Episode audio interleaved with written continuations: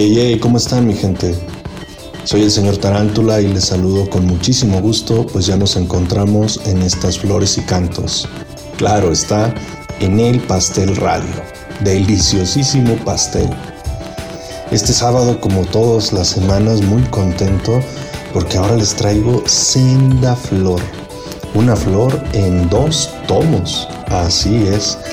Lleva por título Corridos históricos de la tradición del Bajío y como subtítulo El otro bicentenario, desde la gesta heroica del cura Hidalgo hasta la democracia de saliva de Vicente Fox. ¿Qué tal? Esta obra pertenece al ya afinado maestro Juan Diego Razo Oliva, pero pues aquí en estos dos tomos de prácticamente 1300 páginas entre ambos, pues nos deja todo un legado acerca de estos corridos históricos y de eso es de lo que vamos a hablar. Yeah.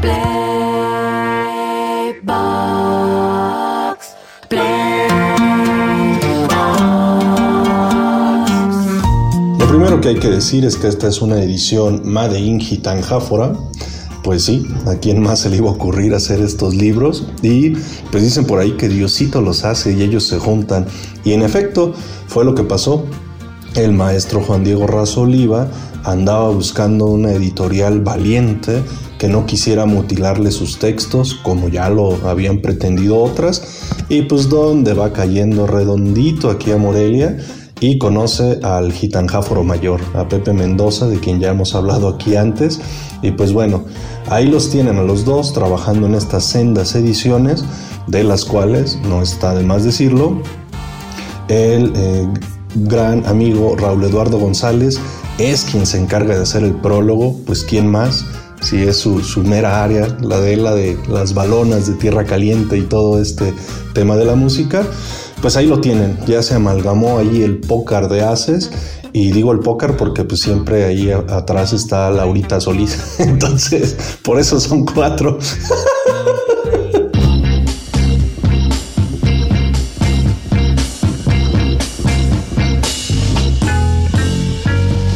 ¿Qué contienen estos dos tomos? Pues bueno, contienen varias versiones de corridos desde unas mañanitas a Hidalgo, que es lo que viene en el primer tomo, en el otrora 1810, hasta casi 200 años después, hasta el 2006.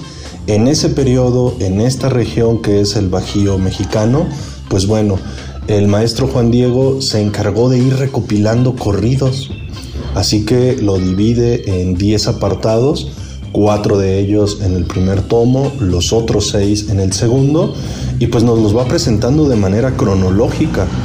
Algo fundamental es que en varios de los corridos él se está documentando, está investigando y en algunos nos llega a presentar hasta cinco versiones diferentes y nos las muestra todas, están impresas y nos va señalando cómo a lo largo de los años, eh, pues bueno, han ido surgiendo algunas variantes, en algunos casos ínfimas, en otros casos pues sí un poquito más marcadas, pero pues bueno, de esto es de lo que trata el libro y pues alguien pudiera decir, ¿y eso como pa' qué o qué?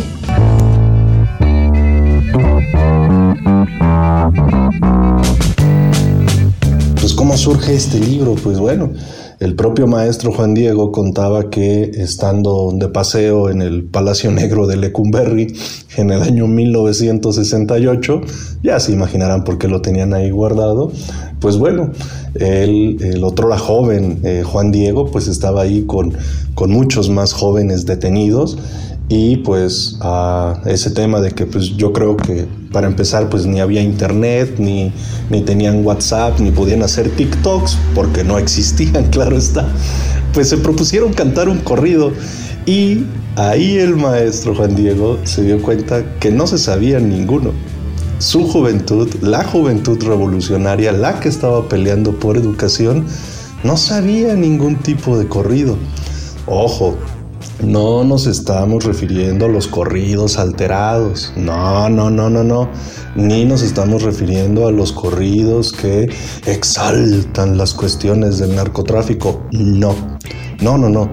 A los corridos como esto, como tradición oral, como la juglaría el narrar hechos, el narrar sucesos, el fijarlos en la memoria a través de la palabra, pues obviamente en, un mundo y en una sociedad, sobre todo en aquel entonces, pues mayoritariamente ágrafa. Así que bueno, ese suceso, me lo contó de viva voz el maestro Juan Diego, fue lo que le marcó de manera fundamental para decir, quiero investigar al respecto de los corridos, quiero generar algo en ese sentido.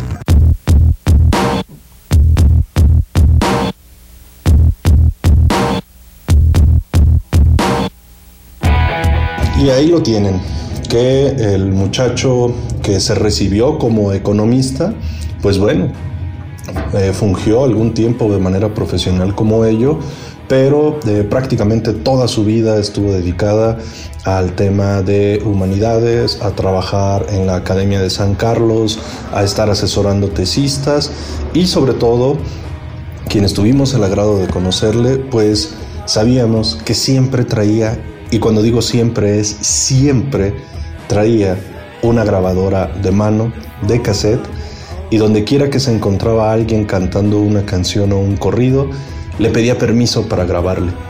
Y después de grabarle, le hacía una entrevista y se ponía a platicar con esta persona, sea niño, adolescente, hombre, mujer, anciano, anciana, etc.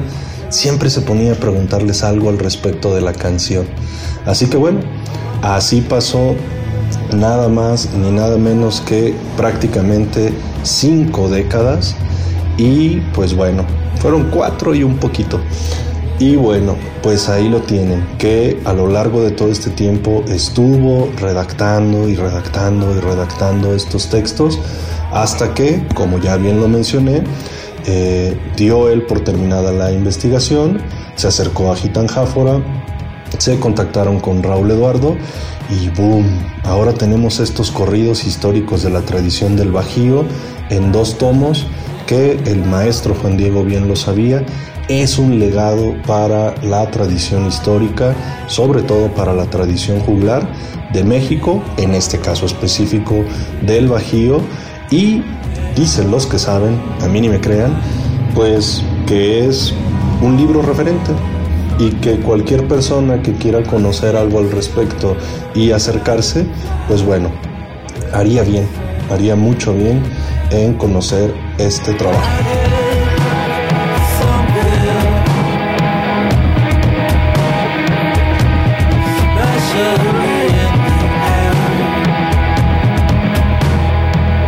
Y la cereza del pastel es la manera tan alivianada de escribir del maestro. Es decir, nos está presentando sendos volúmenes para documentarnos con la redacción más fluida, más amena y más alivianada que conozco. Así que, pues híjole, ojalá sirva esto como una incitación para conocer este material y para acercarse a este gran, gran trabajo que nos legó el maestro Juan Diego Razo Oliva. Nomás para muestra un botón. El título del décimo periodo que viene en el segundo tomo.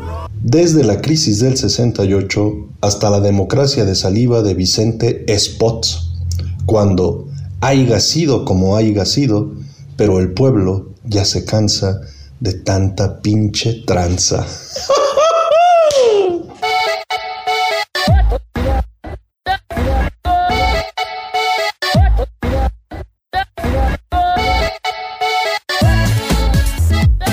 Ahí lo tienen, mi gente. A mí no me resta sino despedirme y agradecer la atención de su escucha. Y claro está, a Roberto Castro darle las gracias por haber tuneado esta cápsula. Yo me despido con una rolita que no es necesariamente un corrido, pero que tiene la chispita y el sazón adecuado con el cual pues el maestro Juan Diego se hubiese sentido alivianado. Así que, pues a ver qué les parece este cover de los aguas aguas. Yeah.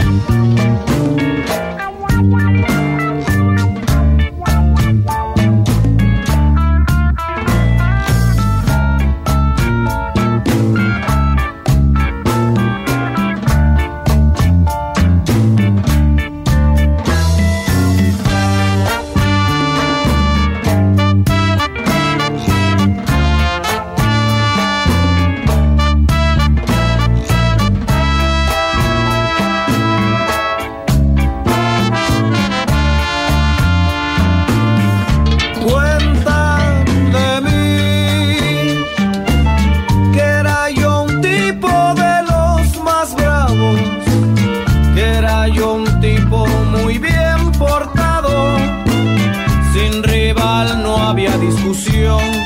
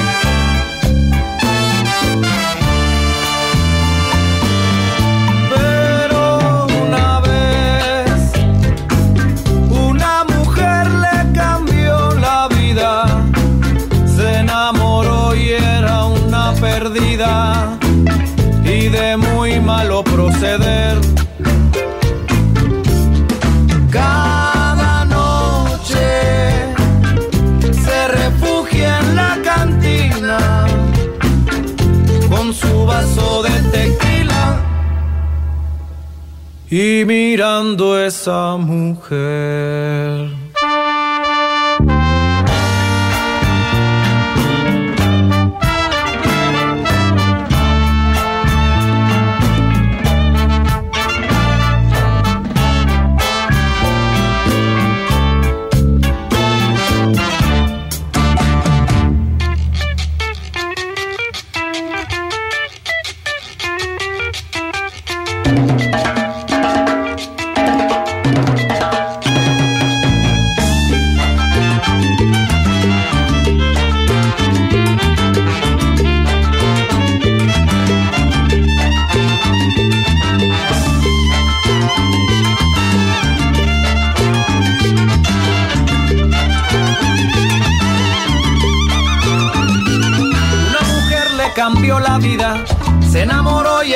Perdida y ahora vive en las cantinas con su vaso de tequila y mirando a esa mujer, mirando a esa mujer.